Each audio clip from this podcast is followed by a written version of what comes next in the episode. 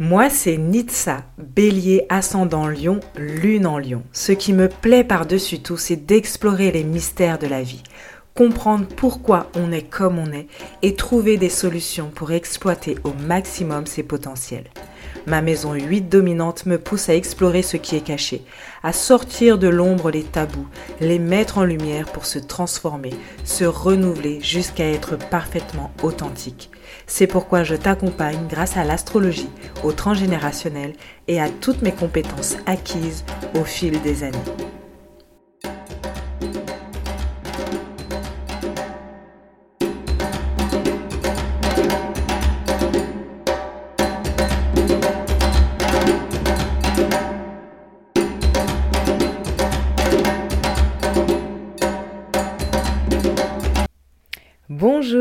Bienvenue dans l'épisode numéro 17 du podcast Tabou. Je suis ravie de te retrouver. Ce podcast, cet épisode plutôt, va être court. J'avais envie de parler d'une réflexion et donc ça ne nécessite pas du tout un podcast de 40 minutes. Enfin bon, à chaque fois je dis euh, ça va être court et c'est quand même long. Mais blague à part, je voulais parler des héritages et de ce qu'il y a derrière. Pourquoi est-ce que lorsque un ancêtre meurt, certains membres de la famille se battent clairement pour avoir un héritage. Je voulais parler de ça pour que tu comprennes un peu ce qui se joue, quels sont les mécanismes qui se jouent là-dedans, les mécanismes symboliques, les mécanismes transgénérationnels?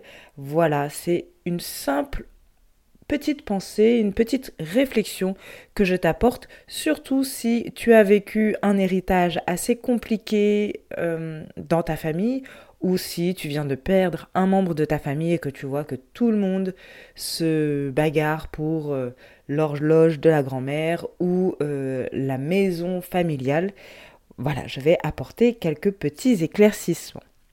Alors l'héritage, forcément, il est lié à l'argent d'une certaine manière, puisque quand on hérite d'un objet, on hérite euh, de quelque chose qui a une monnaie, qui a une valeur monétaire.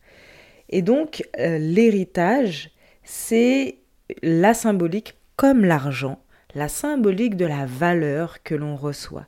Ça renvoie au sentiment qu'on peut prospérer ou pas, que le clan nous accorde le droit de prospérer dans la vie ou le fait que le clan ne nous accorde pas le droit de prospérer dans la vie. Je m'explique. Pour les personnes qui ne reçoivent pas d'héritage, l'injonction c'est en tout cas la croyance, la pensée qui en découle, c'est que tu n'as pas le droit de prospérer. Tu ne reçois pas l'énergie du clan pour pouvoir avancer dans ta vie, pour pouvoir évoluer. Nous avons construit des choses, nous, nos ancêtres, les ancêtres de ce clan, et toi, tu n'y as pas le droit. Pourquoi? Parce que tu n'as pas de valeur. C'est évidemment la symbolique que l'on a quand on on est déshérité, ce n'est pas forcément vrai, surtout qu'il faut remettre en contexte certaines fois, il faut remettre en contexte aussi les guéguerres, il faut remettre en contexte certaines euh, personnes ne sont pas, euh, comment dire, ne sont pas au fait des choses à faire euh, juridiquement parlant, administrativement parlant, etc. Donc bien sûr, c'est à remettre en contexte, mais c'est quand même la symbolique qu'il y a derrière.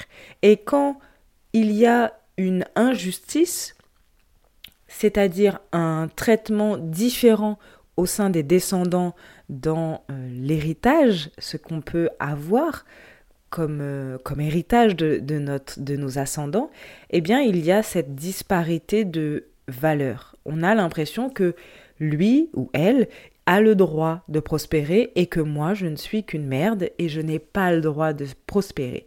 Donc quand il y a aussi des personnes qui se battent pour un héritage, je prends souvent l'exemple de, euh, je sais pas, la grand-mère est morte, ou même les parents. Euh, les parents meurent, le dernier parent meurt, et ces parents-là avaient deux enfants.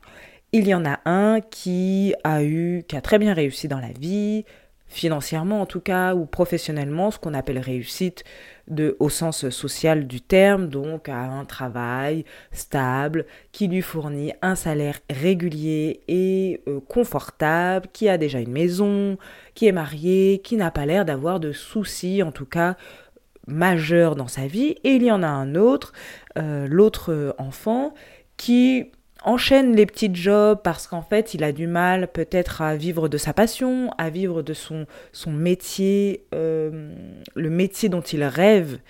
Euh, voilà, il a du mal à vivre de ce métier-là. Il n'est pas propriétaire de son logement, il est locataire. Euh, peut-être même que ce, cette location n'est pas appropriée, est trop petite, mal isolée, voire même insalubre. Bon là j'exagère un peu. Peut-être pas, on va pas aller jusqu'à l'insalubrité, mais en tout cas, bof, le logement, c'est pas ce qui lui, c'est pas ce qui lui va euh, le mieux. Et donc la mort de ce parent, à la mort de ce parent, il y a en jeu une grande maison. Euh, voilà, et donc à la, je sais pas, on va dire que la mère est morte euh, d'une maladie. Ok, les deux ont fait ce qu'ils pouvaient euh, pour aider, accompagner cette mère dans la maladie, dans sa fin de vie, mais évidemment, euh, gros stéréotype, l'enfant qui a réussi professionnellement a un job quand même hyper prenant, habite loin, euh, habitait loin de sa mère, etc. Donc ne pouvait pas venir constamment, proposait de mettre même euh, sa mère dans un, un, établissement euh, hyper cher, etc., de payer à ses frais, etc. Alors que l'autre, comme il enchaîne des petits boulots, il a un peu plus le temps, donc il était plus présent pour sa mère, voilà. Et quand la mère meurt, bah, celui qui a été le plus présent, celui qui n'a pas le logement, pour lui, c'est évident que c'est lui qui va hériter de la maison familiale. Maison familiale qui est grande parce que les parents au départ avaient les moyens ou avaient eu la chance de pouvoir acheter un bien euh, assez grand, assez confortable. Donc le descendant qui a euh, les petits boulots se dit bah, c'est moi qui vais hériter de la maison. J'en ai le plus besoin. Euh, l'autre, mon frère, il a déjà une grande maison. En plus, ils ont un salaire. Ils peuvent même acheter une autre, un autre appartement s'ils veulent, etc. C'est normal que c'est moi qui hérite. Et là, en fait, il se rend compte que non, son frère se bat pour avoir sa part de la maison, voire même il veut vendre la maison, cette maison familiale, il veut la vendre pour eh bien euh, que chacun touche moitié-moitié la part de cette maison, la valeur de cette maison. Et donc celui qui a des petits boulots, il comprend pas, il se dit mais en fait c'est quoi ce délire? T'as de l'argent à profusion, t'as tout ce qu'il faut, tu peux bien me laisser la maison. Et on rentre dans une guerre, voire même dans des conflits, euh, on n'ouvre pas euh, les... La, je ne sais plus comment ça s'appelle, mais quand on, fait les démarches pour euh, hériter pour les descendants, des conflits qui durent des mois, voire des années, et on n'arrive pas à avancer, etc. La maison n'est pas vendue, et puis il y a des problèmes, blablabla. Bla bla. Et souvent, on peut juger celui qui a la grande maison déjà, qui a déjà une maison et qui se bat pour la maison familiale. Faut arrêter quand même. Enfin, il peut bien comprendre que son frère, il a besoin de ce logement et que c'est normal que ce soit lui. Certes, c'est vrai que dans ce contexte-là, celui qui a déjà, qui est déjà propriétaire, pourrait euh, comprendre que bien son frère a besoin de vivre dans cette maison et que ce serait plus normal et plus confortable pour lui d'y vivre. Mais en fait, il y a tout un mécanisme derrière qui s'y joue et qu'on oublie régulièrement. L'héritage familial dans l'inconscient du clan représente la transmission de tous les biens matériels et immatériels accumulés par les ancêtres en vue de permettre descendants d'une lignée de vivre dans la prospérité. C'est la transmission de l'énergie, la transmission de la vitalité du clan qui apporte et qui confirme la valeur et la place affective de chacun au sein de la lignée. Donc c'est comme une reconnaissance d'appartenance.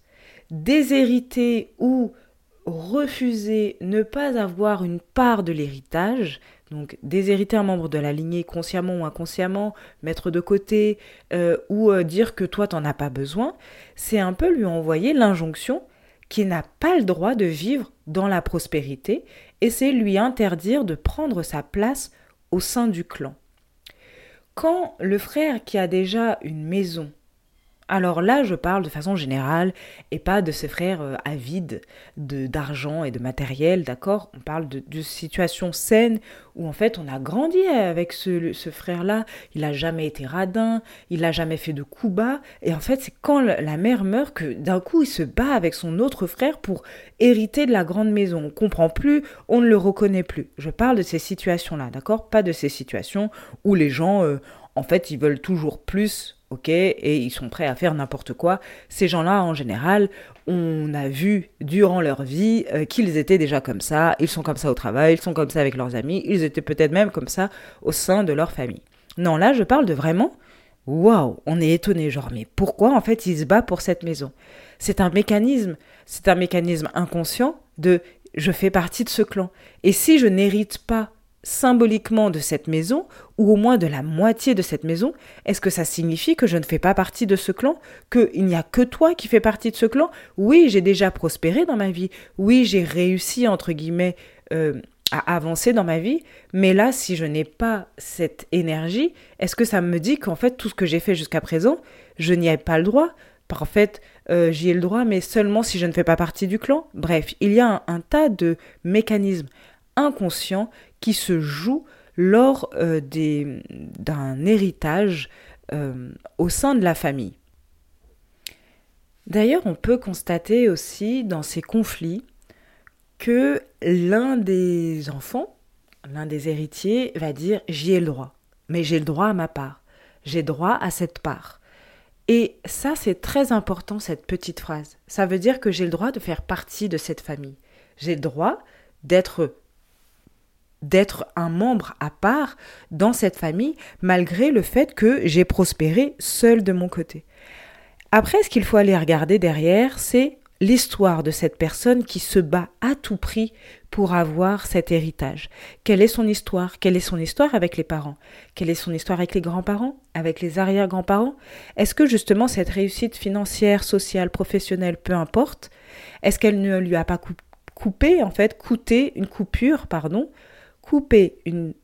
J'ai du mal, hein coûter une coupure avec les membres de sa famille. Peut-être qu'on l'a jugé de cette réussite, peut-être qu'on s'est dit, oh là là, il est en recherche d'argent, il est toujours là à travailler, bosser, bosser, bosser, qu'il a dû faire face à ses euh, croyances limitantes du clan familial, qu'il a dû faire face à des valeurs au sein du clan familial, et à la fin, on lui dit, non, t'as pas le droit à la part de, de la maison.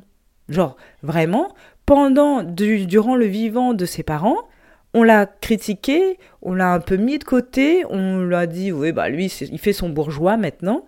Et quand les parents meurent, on lui fait comprendre que oui, vraiment, tu n'as pas ta place dans le clan.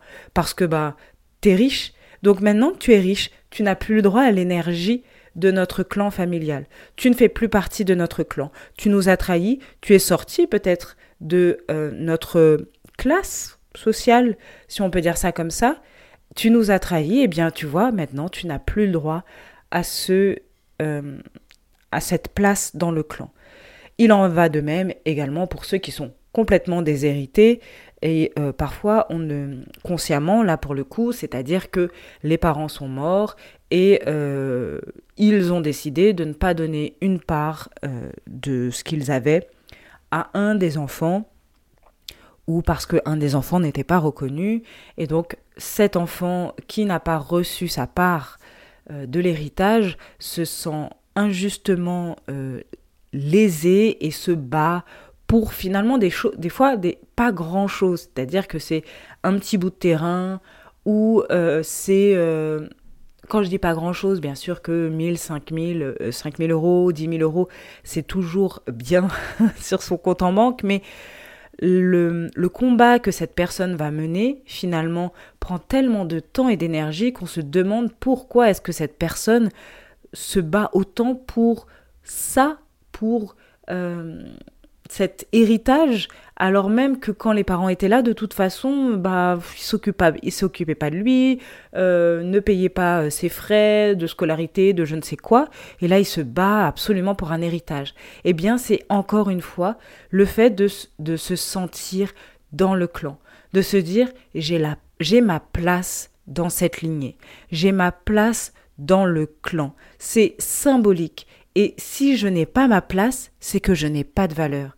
Quand on est rejeté d'un groupe, je sais pas si tu te souviens de tes années collège ou lycée, peut-être qu'il y a euh, certains, certains groupes qui te rejetaient, peut-être que tu fais partie de ceux qui rejetaient les autres, je ne sais pas. En tout cas, euh, collège, lycée, primaire, euh, la fac, au travail, je pense qu'on a tous vécu ça à un moment où on s'est senti rejeté d'un groupe. Et ça fait mal parce qu'on se dit, waouh, j'ai pas ma place, mais ça fait mal plus parce qu'on se dit, est-ce que c'est de ma faute? Est-ce que je suis si nul que ça? Est-ce que genre, enfin, j'ai pas de valeur, j'ai pas assez de, je suis pas assez bien pour eux, je suis pas assez intelligent, intelligente, assez drôle, assez sympa, assez ouvert ou ouverte, etc., etc. On se remet beaucoup en question sur sa valeur propre, sur son être propre. C'est la même chose lors d'un héritage. Certains se battent corps et âme pour recevoir quelque chose d'un membre de leur lignée, pour sentir qu'ils font partie de cette lignée d'une part, et d'autre part, ils peuvent faire partie de cette lignée parce qu'ils ont assez de valeur. Si c'est ton cas, sache que tu as de la valeur même si ton clan ne t'a pas donné cette reconnaissance. Euh, certaines personnes ont des traumatismes, je pense que tu, tu commences à le comprendre avec le transgénérationnel. Certains ont des traumatismes, euh, ils ont des blessures qui leur créent des mécanismes. Donc ça va être des secrets, euh, des voilà des secrets genre euh, on va pas reconnaître tel enfant, on va pas dire que cet enfant en fait c'est pas l'enfant de, de, mon mari, etc., etc. Mais ça va être aussi des, des mécanismes de d'auto-sabotage avec ses propres enfants, euh, des mécanismes où on va rabaisser ses enfants, où on va les renier, etc. Ce sont leurs blessures. Ça ne remet pas en question ta propre valeur. Tu as de la valeur même si quelqu'un, un ancêtre à toi, ne t'a pas transmis l'énergie de sa lignée. Tu peux avoir l'énergie de ta lignée d'une autre façon. Tu peux faire la paix avec les ancêtres, des ancêtres que tu n'as pas connus, avec des ancêtres que tu as peu connus. Tu peux faire la paix symboliquement par des lettres, par des rituels que tu trouveras toi-même, ou si tu veux te faire accompagner par euh, un ou une praticienne en analyse transgénérationnelle, euh, pour trouver ces symboliques, ces cérémonies à faire pour renouer avec une partie de ta lignée mais sache que tu as de la valeur. Si tu es dans ce cas parce que tu fais partie de d'un des membres qui se dit mais what pourquoi il se bat pour euh, ça en fait? Pourquoi il se bat pour l'horloge de grand-mère quoi? Je veux dire ça coûte ça même plus de valeur aujourd'hui. Tu vas le vendre 5 euros sur le bon coin il est sérieux lui? Eh bien sache que il veut juste avoir quelque chose. Il veut juste sentir qu'il fait partie de ce clan. Il a besoin de sentir sa valeur. Et peut-être qu'il faut se reconnecter à son projet sens son de naissance. Comment est-ce que euh, comment a été vécue sa naissance? Comment a été vécue oui, comment a été vécue sa naissance? Est-ce que euh, il était attendu? Est-ce que sa naissance a été euh, après un découlement, une avalanche de belles choses ou une avalanche de sacrifices, de souffrances, de peine Est-ce que sa date de naissance est reliée à un ancêtre qui a beaucoup souffert, qui a un secret? Est-ce qu'il y a des secrets derrière aussi cette personne ou derrière toi, si c'est ton cas? Bref, quelqu'un qui se bat pour avoir une part de l'héritage, ce n'est pas quelqu'un forcément d'avare, qui ne veut que avoir beaucoup d'argent, qui est complètement débile ou qui est égoïste. Parfois, il y a des mécanismes de défense, il y a des mécanismes liés à des blessures profondes de reconnaissance, de recherche de valeur et de manque de, confiance en soi. J'espère que cet épisode t'a plu. Voilà, c'était un petit épisode pour hmm, te redonner un peu, te faire une réflexion là-dessus. C'est très important que les gens sachent que tout le monde n'est pas avare et n'est pas à la recherche de l'argent à tout prix. En tout cas, tous les cas euh, de d'héritage où ça se passe mal, ce n'est pas forcément une question d'avarice. Je te souhaite une très belle soirée ou une belle journée selon l'heure à laquelle tu écoutes cet épisode et je te dis à bientôt pour un prochain épisode et surtout pense à me suivre sur Instagram naturel happy avec un seul Ou et aussi à partager cet épisode, à commenter, à hum, noter le podcast et à venir m'envoyer un DM sur Instagram pour me dire ce que tu en as pensé. À très bientôt.